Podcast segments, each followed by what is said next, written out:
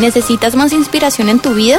Conéctate con nosotros en las redes sociales con el nombre de IC Plenitud en Instagram, Facebook, Twitter y YouTube. Recibe notificaciones en vivo y mensajes de inspiración diarios y mantén informado de las últimas noticias. Síguenos, danos like e inscríbete hoy. No sé cuántos de ustedes, por lo general los hombres, ¿no? Les gusta tener una navaja, o un cuchillo o una herramienta bien cortante. ¿Hay alguien aquí que le guste eso? A mí personalmente me gusta tener por lo menos una navajita bien cortante o los cuchillos de la cocina que estén bien afilados. Y yo le he enseñado a mi esposa que eh, tenga cuidado porque los cuchillos en nuestra cocina están muy bien afilados. Entonces yo personalmente afilo los cuchillos y ¿sabe cómo pruebo que están bien afilados? Cuando después de afilarlos cojo una hoja de papel y si corta el papel está bien afilado. Entonces, pero hay que tener mucho cuidado con esos cuchillos bien afilados. Pero, ¿quién de ustedes muchas veces le ha tocado hacer un trabajo con un cuchillo, un serrucho, un machete, una tijera sin filo? Y le tocó porque no hay más. Entonces le ha tocado hacer el trabajo con lo que haya, al estilo MacGyver. Entonces usted dice, wow, me tocó muy duro, pero lo hice. Hacer algo con un cuchillo que no cortaba, con un machete, con un, no sé. Eh, pues el tema de hoy lo he titulado filo cortante. La Biblia dice que la palabra de Dios es como una espada de doble filo, es decir, por ambos ambos cantos, digámoslo así, por el filo y por el canto del cuchillo. Entonces, cuando se le saca filo a los dos lugares, ¿cómo entra ese, esa espada de doble filo? Muy fácil, ¿verdad? Sí, con un solo lado entra muy bien con dos pues penetra. Entonces dice la palabra de Dios que su palabra es una, como una espada de doble filo que penetra y dice que penetra tanto que divide el alma del espíritu. Es decir, la palabra llega donde no llega nadie más. Es penetrante la palabra de Dios. Pero también la Biblia dice que nosotros somos martillos en las manos del Señor. Martillos me sois, dice el Señor, para romper las piedras, para quebrantar. Cuando Dios llamó a algunos profetas, les dijo, yo te he hecho como un, un martillo para desmenuzar, para destruir. Porque a veces uno tiene que romper nuevos caminos romper murallas, romper rocas, romper esto. Cuando se construyen esos grandes túneles tienen que perforar las montañas y con unas máquinas cuyos dientes tienen filo de diamante para poder romper esas rocas y así atravesar una montaña de lado a lado. Por ejemplo, entre Francia y Gran Bretaña hicieron un túnel por debajo del mar para unir a eh, Gran Bretaña con Francia. Y es un túnel por debajo del mar. Y arrancaron cada uno por su lado y solamente se desviaron creo que cuatro milímetros del eje central. Una perfección impresionante. Y usted va viajando por ese túnel y el mar está encima. Qué desafíos. Pero tuvieron que romper la roca y traspasar al otro lado. La vida cristiana es similar. La vida cristiana requiere que nosotros tengamos un filo cortante, porque tenemos también que cortar cosas, cortar ataduras, cortar eh, cosas que se oponen a nuestro crecimiento. Hay que abrir espacios, como cuando uno entra a una selva, hay que ir abriendo espacios para hacer caminos. En las cosas del Señor igualmente tenemos que usar herramientas. Entonces, eh, Eclesiastés capítulo 10, quien escribió Eclesiastés, ustedes saben que fue un hombre muy sabio, muy inteligente, y fue el famoso hijo de David, el rey Salomón. Y mire lo que dice Salomón, que si el hacha, el hacha pierde su filo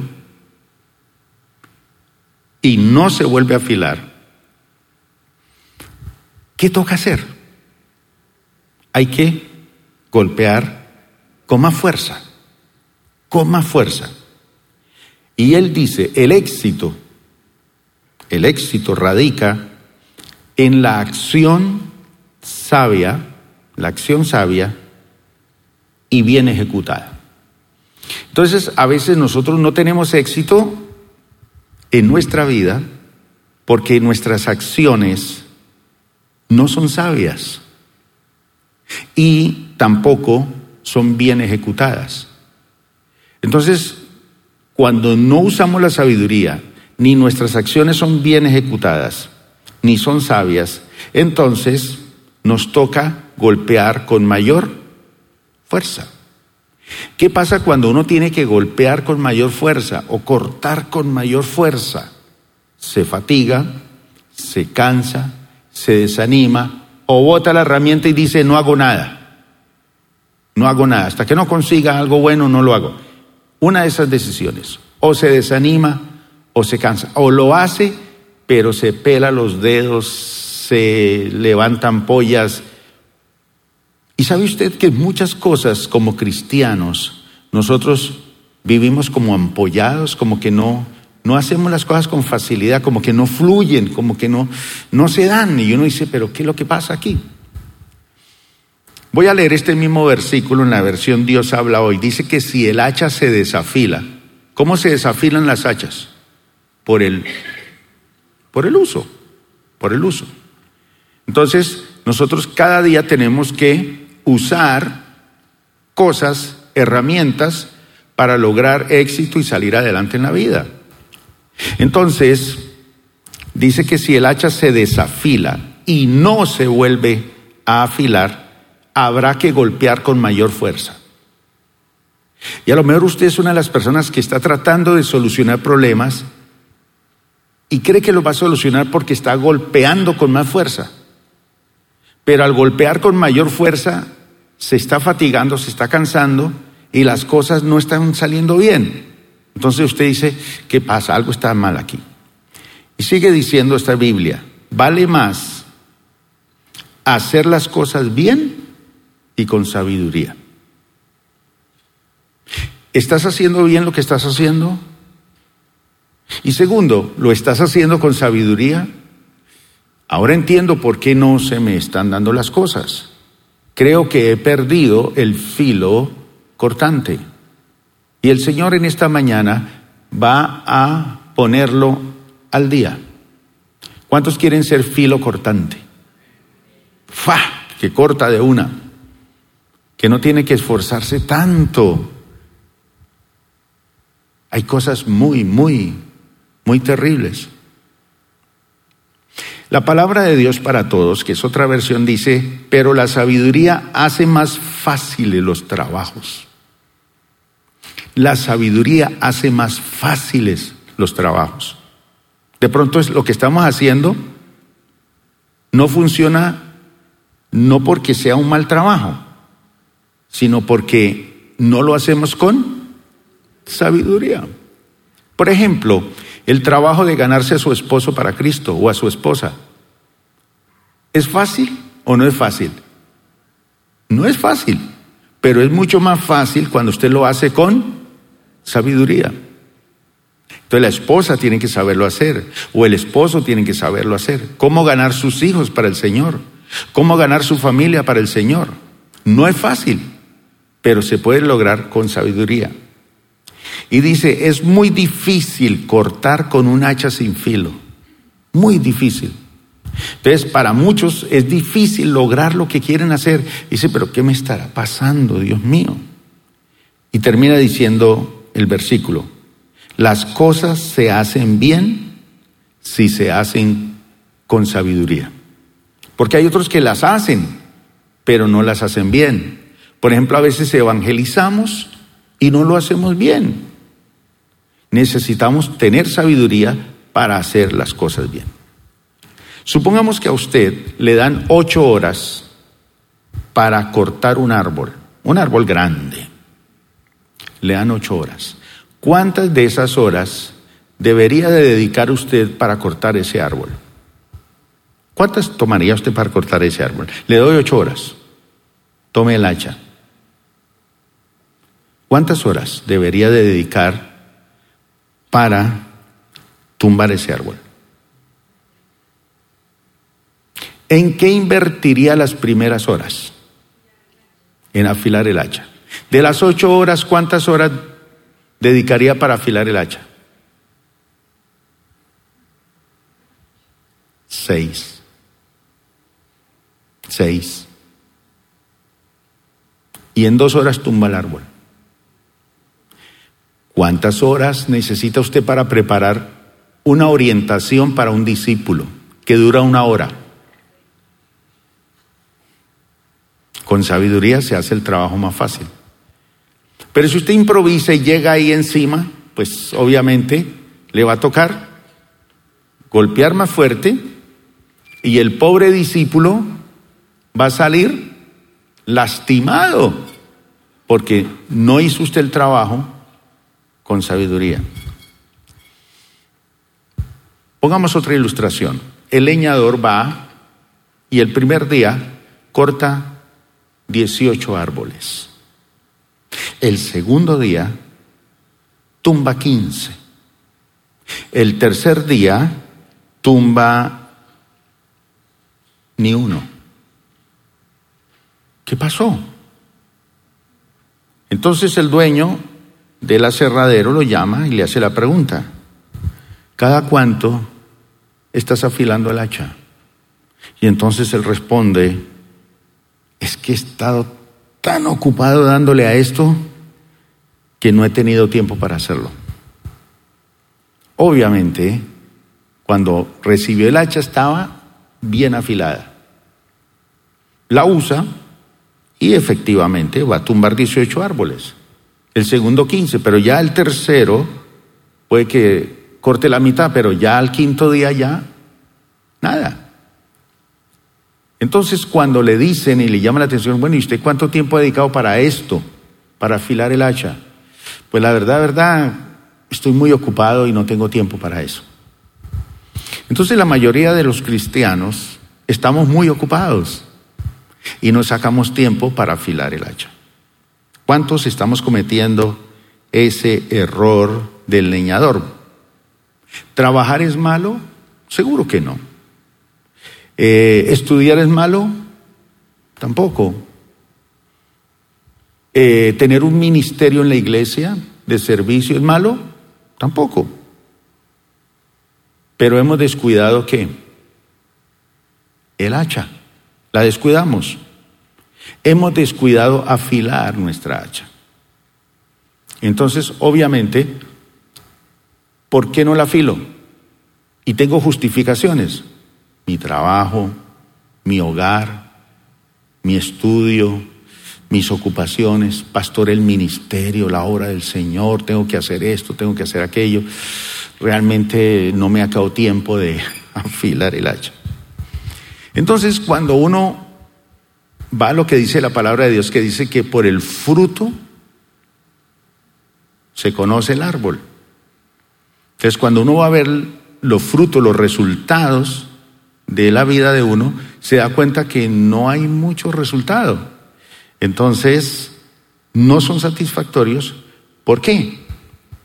Porque no tiene el hacha filo. Pero viene la pregunta, bueno, pastor, está bien, deje tanta cosa. ¿Y qué es esa famosa hacha? ¿Qué es esa famosa hacha? ¿Qué creen que puede ser esa famosa hacha? ¿Saben cuál es? Póngale un título allí. Comunión con Dios. ¿Cómo está mi comunión con Dios? Mi relación con Dios. Mi intimidad con Dios. Mi conversación con Dios. Mi relación con Él. ¿Cómo está? Porque obviamente que si usted dedica mucho tiempo al trabajo, pues no tiene tiempo para relacionarse con Dios. Si usted dedica mucho tiempo al estudio, ahorita sale del culto o a lo mejor no vino al culto por quedarse estudiando porque mañana tiene un parcial. Entonces va a dedicar mucho tiempo a su estudio. No está mal. Pero cuando se trata de efectividad, entonces cuando le entregan el examen, ¿cuánto sacó? De 1 a 5. 1.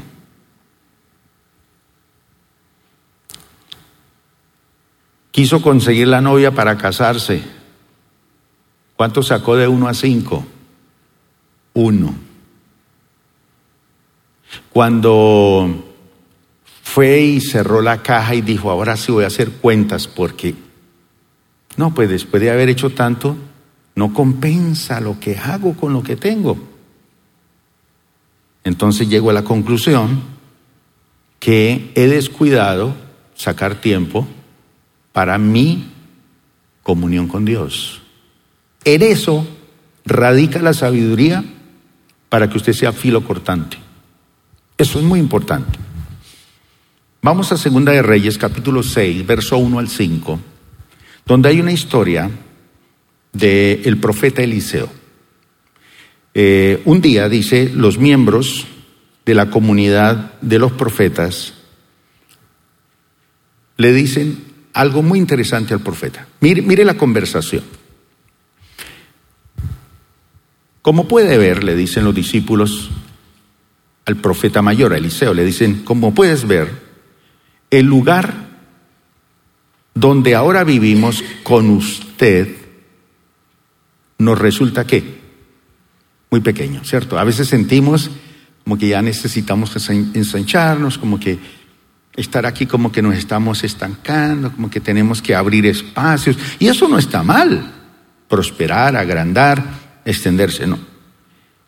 Pero ellos siguen razonando y le dicen, es mejor que vayamos al Jordán,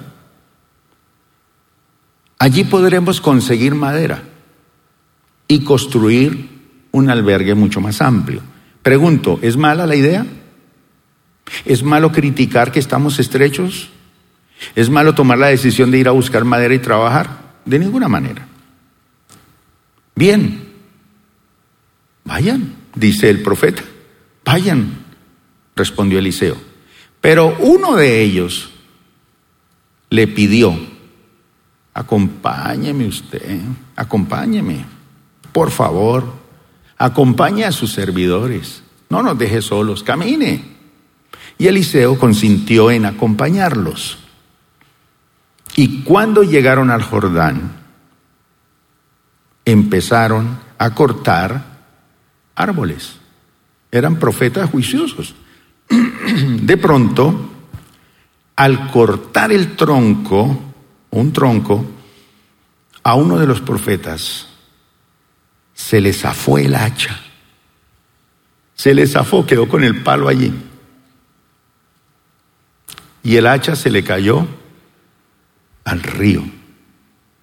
¿Conoce usted cristianos por ahí que solamente tienen un palo en la mano y perdieron el hacha. Unos han perdido el filo, pero otros han perdido el hacha. Y están con el palito así, viendo a los demás trabajar. Pero hay algo peor aquí, mire. Ay, maestro, ay, maestro. ¿Alguien de ustedes ha tenido que decir un ay? Ay, maestro, ay gritó. ¿Cuál es el problema? Esa hacha no era mía. Peor, ni siquiera, mire, hay cristianos que están sin filo, otros están con el solo mango, y peor, otros están usando hachas prestadas. Menos mal que no vinieron esos. Esos que no les gusta tener hacha. Comunión con Dios. viven de la comunión con Dios de otros. ¿Cuántos de ustedes eran buenos católicos? Levanten la mano. Ni siquiera eso eran ustedes, por eso llegaron para acá. ¡Qué peligro! ¡Qué peligro! Porque un buen católico va a la iglesia y deja una veladora prendida. Lógico que para prender la velita hay que sacar una ofrendita y echarla a la alcancía. ¿Sí o no? Habían unos vivos que prendían la vela y no daban ni la moneda y dejaban al santo ahí. O sea, hay cristianos que viven igual. Tienen el hacha, pero ni siquiera es la de ellos. Se la prestaron. Viven de la fe de otro. Entonces, antes ponían una veladora encendida allí a un santo, hoy ponen al pobre santo o al profeta que ore por ellos. Hermano, ore por mí, ore por mí, ore por mí. Y manda mensajes a las emisoras, a los grandes ministerios del mundo, y manda, oren por mí, oren por mí. Pero él no lo hace. Hachas prestadas. Otros andan con el palito así, Felices, yo también tengo hacha, yo también tengo. Y golpean con eso. Por lo general le dan es al marido con eso. O a los hijos. Porque el palito sirve. Pero hay otros que tienen hachas pero no tienen ni siquiera filo. ¿En cuál de esos grupos está usted? Entonces dice aquí, ay maestro, esa hacha no era mía. Y el profeta le dice, ¿dónde cayó? ¿Dónde cayó? No, pues cayó al río. Dice, ¿dónde cayó? preguntó el hombre de Dios. Y cuando se le indicó el lugar, Eliseo cortó un palo y echándolo allí, sucedió algo. Hizo que el hacha, ¿qué? Saliera a flote. ¿No les parece eso maravilloso? Pero fue Eliseo. Y entonces dice Eliseo, porque el otro se quedó ahí. Ah. Eliseo le dice, ¿pero qué? Pues hermano, pilas, al menos estire la mano y sáquela. Ese es otro grupo en la iglesia.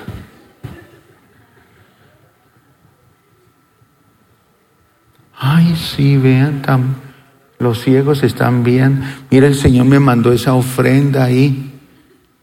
¿Hay alguien que me la pueda pasar? Me mandó un cliente, pero ay, qué pereza. Sácala, ordenó Eliseo. Así que el hombre extendió el brazo y la sacó. Ya podríamos terminar este mensaje. ¿Cuántos de los que están aquí viven de la espiritualidad del pastor?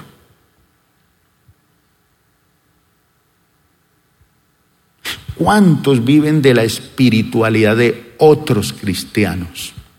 Si no fuera porque el otro mete la mano por usted, lo llama, ora, le lee la Biblia, le lleva la cena a la casa, lo bautiza, le hace masajes espirituales con la Biblia, usted no existiría en el mundo del Señor. Siempre hay cristianos que se la pasan pidiendo a otros que oren por ellos. Tienen mentalidad de oveja. ¿Recuerdan cómo son las ovejas? Bendíceme, visítame, ayúdame, órame.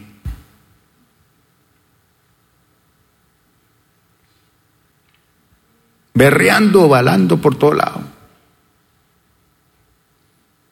Pero no oramos por nosotros mismos.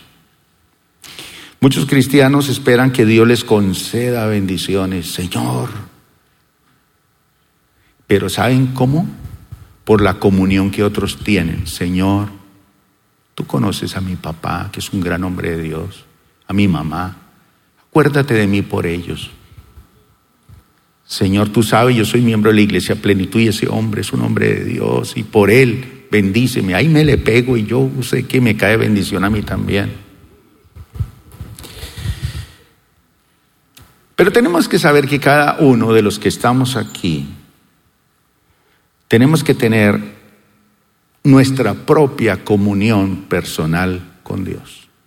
Eso es una responsabilidad. Cada uno tiene la responsabilidad de usar lo que Dios le ha dado. Si usted no lo hace, nadie lo va a hacer por usted. Y otros, tal como nos dice la palabra, hemos dejado que nuestra hacha se quede sin, sin filo. Sigamos leyendo historias. Primera de Samuel capítulo 13, versículo 19 al 22. Hay un estratega militar, hay un personaje en nuestra historia. Algunos de ustedes lo conocen, hay otros que no lo conocen, pero hay unos de ustedes que duermen con él, comen con él, van de vacaciones con él. La mayor parte del tiempo la pasan con él. Y ese es un estratega. Buenísimo. Por eso a usted le gusta andar con él. ¿Sabe cómo se llama? Satanás. Uy, pastor, ¿cómo así? Sí. Mire, la estrategia del hacha sin filo es una estrategia de nuestro enemigo, Satanás. Y la estrategia de él es vaya al culto, pero no ore. Vaya al culto, pero no diezme. Tenga una buena Biblia de estudio, pero no ore. Eso no necesita tanto. Y él está pilas porque la estrategia del enemigo es un hacha sin filo. Usted, si no tiene comunión con Dios, es un hacha sin filo. Por lo tanto, usted está agotado, cansado, fatigado. Primera Samuel 13 dice así. En todo el territorio de Israel, mire lo que dice la Biblia, en todo el territorio de Israel no había un solo, ¿qué? Herrero. ¿Para qué sirven los herreros? Para hacer cosas de metal espadas, cuchillos, arados, afilar. Hay unos herreros que afilan los cuchillos chévere.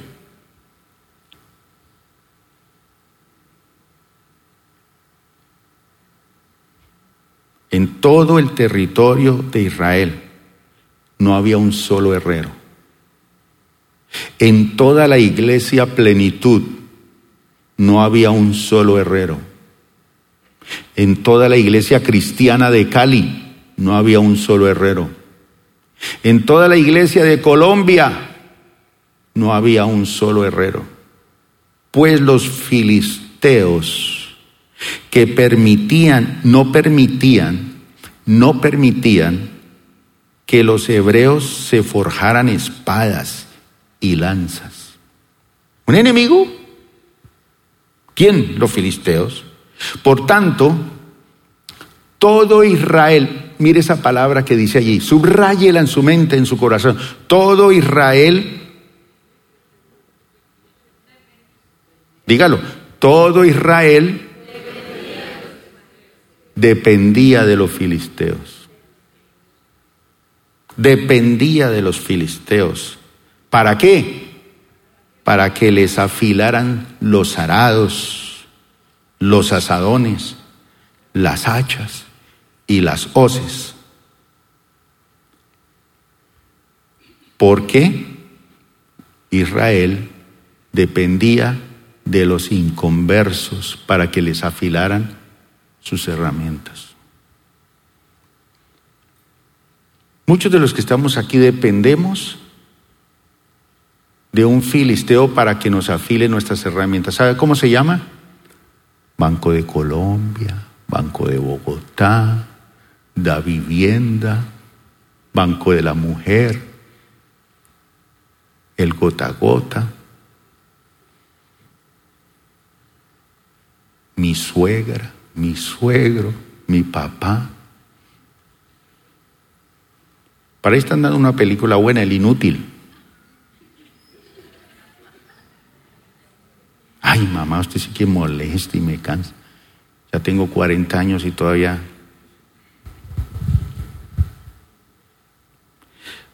Por un arado o un asadón cobraban 8 gramos de plata y 4 gramos por una horqueta o un hacha o por arreglar las aguijadas. Así que ninguno de los soldados israelitas, oiga bien, ninguno de los soldados de guerra israelita tenía espada o lanza, excepto Saúl o su hijo Jonatán. Mejor dicho, el único que tenía pastor en esa iglesia, ¿quién era? El pastor y su hijo. Los demás. Entonces una iglesia sin herramientas, ¿a quién le interesaba que los israelitas no tuvieran herramientas? A los filisteos. Los filisteos para derrotar al pueblo de Dios diseñaron una estrategia. De esto aprende uno en la Biblia. El diablo, el mundo, los inconversos diseñan estrategias. ¿Cuál era? Que ellos no tengan donde afilar sus armas, para que cuando sea la batalla no tengan ni espada ni lanza. Si ustedes ven la, historia de la batalla del puente Boyacá, ¿cómo eran nuestros soldados? Los criollos, ¿qué tenían? Palos, palos y machetes. Los españoles tenían cañones espadas. Así es el diablo. Entonces el diablo está contento de verlo. Levante la mano así, levántela así. Todos quiero verlos así. Mire, todos ustedes tienen un palito ahí en la mano. Sin metal y menos sin hacha y sin filo. Pero somos guerreros del Señor. Y el diablo Úsalos, Señor. Úsalos. Satanás quiere exactamente eso en nuestra vida. Él quiere que nuestra hacha esté siempre sin filo. Él está interesado en cristianos y en iglesias que no tienen tiempo para orar. Quiere cristianos que no tengan tiempo para la Biblia. Él quiere cristianos que no tienen tiempo para congregarse con constancia, sino que van y vienen según las temporadas, si hay invierno o si hay verano, si juega el América o si juega el Cali, si predica este o si predica aquel. Pero aquí viene algo, mi hermano. ¿Cuál es la característica de una hacha sin filo? Mire a su vecino. ¿Lo ve cortante a él? ¿Lo ve con filo? ¿Cómo puedo darme cuenta en mi vida que he descuidado mi hacha? ¿Cómo me doy cuenta? Fácil. No le diga muéstreme el hacha. Porque le dice, ay, qué pena, no la traje. Pero es que la tiene ahí, pero le da pena mostrarla toda amolada, Parece un martillo, parece una porra de... ¿Cuáles son las características de una persona sin filo? Y ahora si no mire al vecino, mírese a sí mismo. Mateo 11, versículo 27 y 28. Jesús dijo, mi padre, mi papá, me ha entregado todas las cosas. Es decir, todo es mío. Y yo se la entrego a quien quiera. Todo lo tengo yo. Él me la entregó toda. Además, nadie conoce al Hijo sino el Padre. Y nadie conoce al Padre sino el Hijo. Y aquel a quien el Hijo quiera revelarlo. Por lo tanto, si mi Padre me ha entregado todo a mí, si nadie conoce al Hijo como el Padre y nadie conoce al Padre como el Hijo, y yo soy el que hago todas las cosas, abran los oídos. Dice, vengan a mí todos ustedes que están cansados y agobiados, y yo les daré descanso. Pregunto, ¿Él lo puede hacer?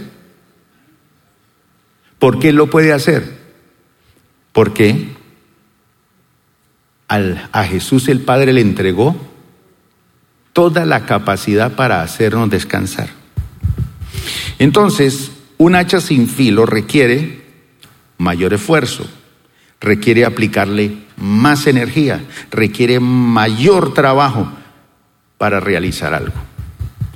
Eso significa que si usted está sacando más esfuerzos de los necesarios, mm, más energía, más movimiento, más trabajo, significa que está cansado porque el que le da descanso, usted no le da espacio para charlar con él, para entregarle a él, para comunicarle sus planes y sus deseos. Y es que muchos pensamos que lo que nuestra vida necesita, esta mañana hablaba con alguien y me decía, pastor, ¿sabe qué? Yo he llegado a la siguiente conclusión, mi hermano. Yo necesito unas vacaciones. Y suena bonito. ¿Quién quiere vacaciones en estos días? Eso suena bonito. Hay otros que dicen, ah, yo quiero tomarme ya como unos días de descanso. Lo primero es, voy a dejar de servir en la iglesia por los próximos seis años. Reconozco que ocho horas no me alcanzan para dormir, necesito unas catorce. Pero en realidad, ¿qué es lo que necesitamos? Afilar el hacha. Entonces, una de las características de una persona sin filo es que la persona está cansada.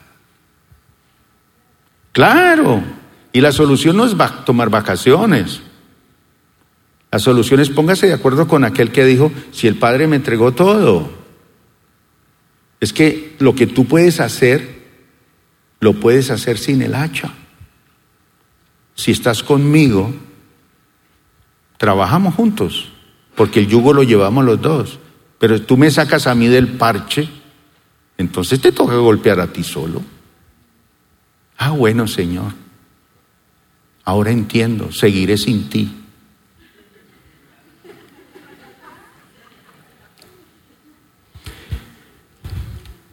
Otra característica de una persona sin filo. Ageo capítulo 1, versículo 6 al 9.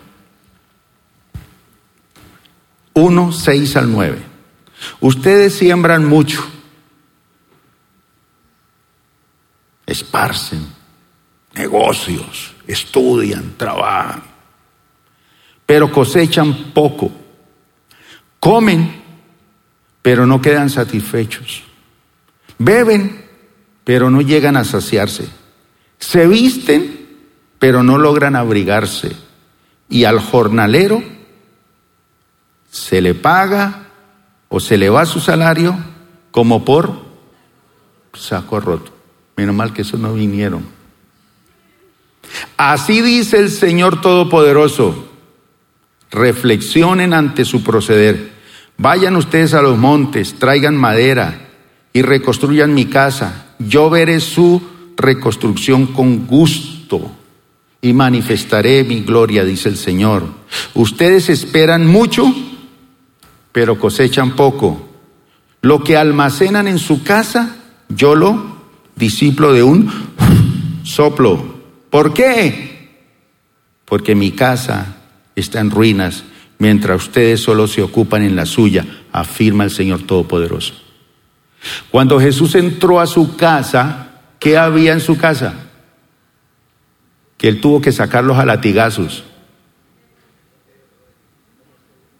Un comercio, negocios, plata, gallinas, chivos, de todo. Y él dice, mi casa es casa de oración por toda la generación y ustedes lo han hecho cueva de... Es fácil convertir la vida cristiana en una cueva de ladrones. Es fácil volverse usted un ladrón, tramposo, buscar atajos para conseguir lo que quiere conseguir, cuando convierte, invierte y pierde la comunión con Dios. Entonces cuando usted pierde la comunión con Dios, pues se pone a negociar y a trabajar y todo. Y no es malo todo eso. Pero una característica es los sentimientos de frustración por los pocos resultados. Entonces cuando usted habla con una persona que le dice, yo no entiendo, hermano, yo trabajo, yo insisto, yo hago esto y soy honesto y hasta diezmo, yo hago esto, pero no me alcanza. Frustración por los pocos resultados. Entonces trabaja más, pero recibe no recibe los resultados esperados. Se levanta más temprano, se acuesta tarde, pero no gana más. No tienen más dinero, siguen las deudas, no están saldadas. En tus estudios te esfuerzas, estudias, haces tus trabajos, pero siempre saca tres, si al caso. En su familia, en su matrimonio, no mejora. Y usted, yo no entiendo, este, este hogar no mejora, no mejora. A pesar de que le dedico tiempo. Mis hijos no me obedecen a pesar de que yo les doy todo. Celular, iPad, televisión, carro. Es poco a poco, mis hermanos, que uno va produciendo sentimientos muy profundos de frustración en la vida cuando no se le dan las cosas.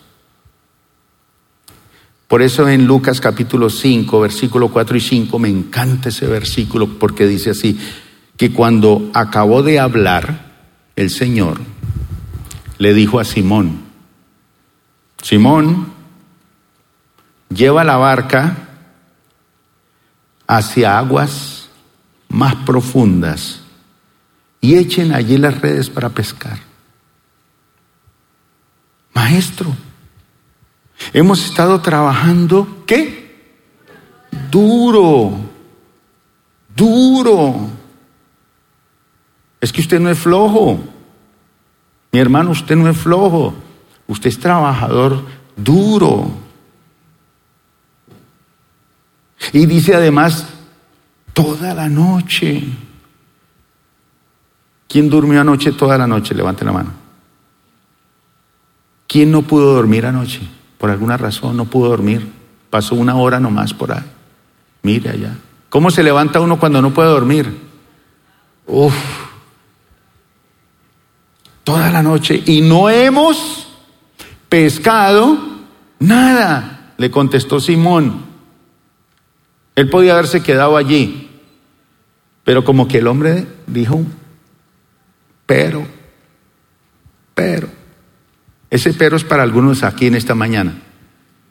Pero como tú me lo mandas, y como tú has dicho que todo lo que el Padre hace, te lo entregó a ti, la capacidad de, pero como tú me lo mandas, echaré las redes. Entonces, mi hermano, frustración toda la noche trabaje y trabaje y trabaje.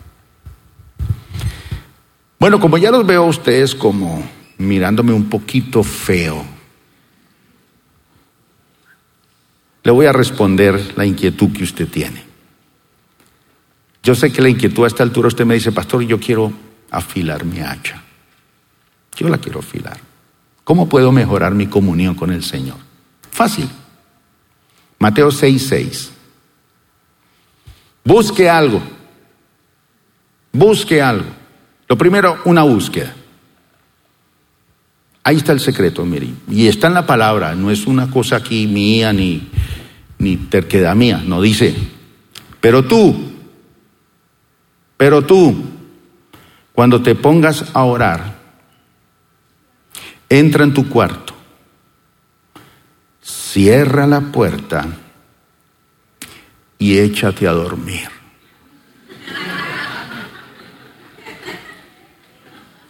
Sí, dice así. Porque es que a veces uno lee mal, ¿no? Ah, no, no dice eso. Porque a mí me gustaría hacer eso.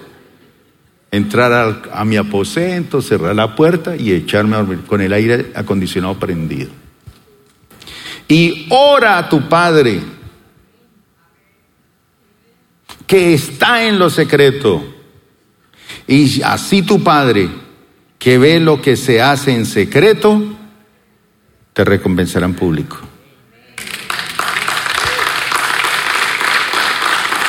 Ahí está. Entonces, ¿qué nos promete el Señor allí? Que si afilamos nuestra hacha en privado con Él, no me ponga a afilarla ahí con otro. Métase usted con Dios, usted, Mijito, venga, ayúdeme a orar. Ah, deje ese viejo allá tirado. Ore usted sola. Mijito, venga a orar por mí. Es que nadie viene a orar por mí. No, usted métase solo. Entonces los resultados serán muy notorios. Óigame bien. Todos se van a dar cuenta que usted es una persona de éxito y de bendición, de resultados. Y dice en público todos notarán que usted ha estado con el Señor. Porque el que ha estado con el Señor se le nota el rostro, la tranquilidad, la confianza. Pero uno le pregunta al cristiano, ¿y de dónde viene? De cine. ¿Qué película vio? La más criminal. ¿De dónde viene? Estaba leyendo un libro, una novela. Sangre. ¿De dónde viene? De hablar con la vecina, la hermana tal, que cambió de marido.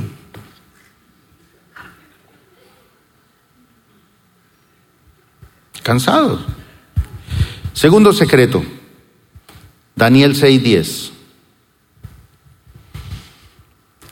Yo sé, mi hermano, que es rico comer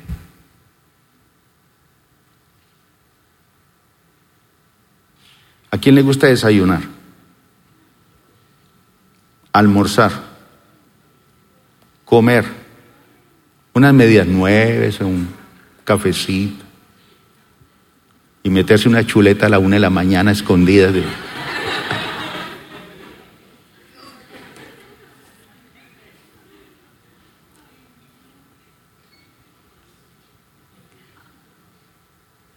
Ustedes tienen cara que son esos. Yo lo sé por el púlpito incorporado que usted tiene.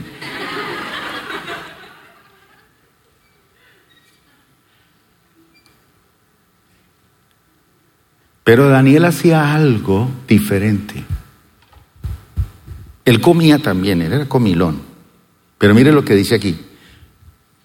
Cuando Daniel se enteraba de las cosas difíciles, de las malas noticias, de, del peligro de morir, de cosas que le podían suceder a su pueblo y a sus hermanos.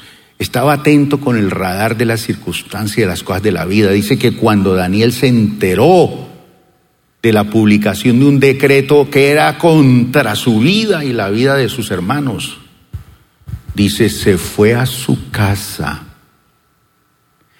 y subió a su dormitorio cuyas ventanas se abrían en dirección a dónde? A Jerusalén. ¿Dónde está qué? La casa del Señor, el templo. Y él estaba en Babilonia, lejos, pero él construyó su casa y dijo hacia, esa dirección está la, Por lo general los cristianos construimos nuestras casas y abrimos nuestras ventanas y nuestras puertas en dirección a Sodoma y Gomorra. En dirección la ventana hacia dónde? Hacia Cine Colombia. Hacia las bibliotecas. Hacia las universidades. No, Daniel abría sus ventanas en dirección, decía hacia allá, está allá está la casa del Señor. Bendito los que tienen eso en mente, la casa del Señor. Hay gente que dice, uy, qué jartera es que ir a barrer en esa iglesia. Yo no sé por qué en esa iglesia lo ponen a barrer a uno y yo soy un doctor. Pues váyase, mi hermano. No barra aquí. Pero para mí es un deleite barrer en la casa del Señor. Estuve en una iglesia en el Chocó como ocho días enseñando la palabra de Dios. Todos los días venía una viejita, como de 85 años, a orar. Y llegaba temprano al culto, a la reunión, y siempre traía una flor. Pero era una flor silvestre, que se daba ahí. Mientras ella venía en el camino, la veía y la cortaba y la traía a la casa del Señor. Todos los días había un frasquito ahí y ponía su florecita.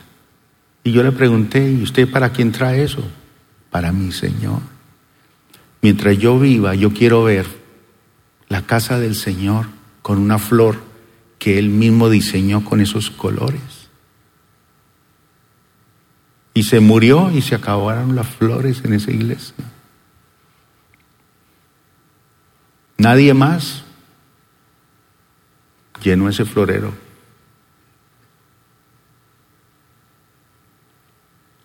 ¿Quién sufre?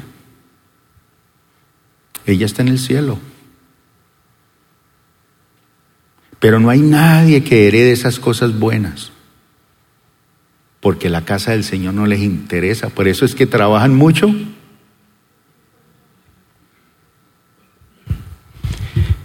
Cuando Daniel se enteró de la publicación del decreto, se fue a su casa y subió a su dormitorio cuyas ventanas se abrían en dirección a Jerusalén. Allí se echó a dormir. Hizo algo que no nos gusta hacer a nosotros. Se arrodilló y se puso a orar y a alabar a Dios, pues tenía por costumbre orar tres veces al día. Señor, yo quiero ser como Daniel. Hay muchos que vienen a hablar conmigo, que vote por mí. ¿Y usted por qué, hermano? Porque yo quiero ser como Daniel, primer ministro. ¿Y cuántas veces usted ora al día? Bueno, pues yo de vez en cuando, hermano. Tampoco es para uno estar ahí todo el tiempo. Pues Daniel era primer ministro y oraba tres veces al día. ¿Quiere ver éxito en su vida? Afile el hacha, mi hermano. Sencillo. Mientras más afilada esté nuestra hacha, más efectivos seremos en todas las actividades de nuestra vida. ¿Quiere seguir golpeando más fuerte. Quiere seguir amargado, cansado, frustrado, desanimado.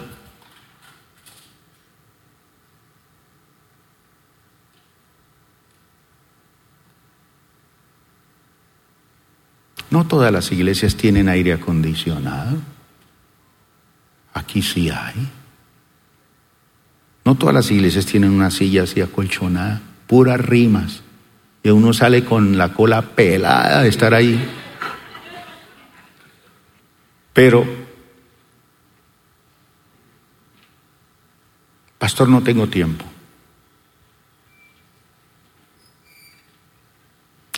Quiero hacer un llamado en esta mañana. ¿Cuántos quieren afilar su hacha? Vengan aquí adelante. Vamos a decir, Señor, yo quiero afilar mi hacha. No busque que otro se la afile. Yo sé que algunos de ustedes van a pasar aquí con el palito, pero pase con el palito. No importa. Por lo menos el que tiene el palito, el Señor le va a hacer flotar el hacha del río, va a hacer cosas imposibles. Gracias por acompañarnos el día de hoy. Nosotros creemos que Dios quiere hacer más cosas para ti y a través de ti, y nos encantaría saberlo. Si has sido impactado por este ministerio, compártelo a nuestro correo electrónico info.plenitud.org. Otra vez muchas gracias por acompañarnos y esperamos que este mensaje sea de bendición para ti.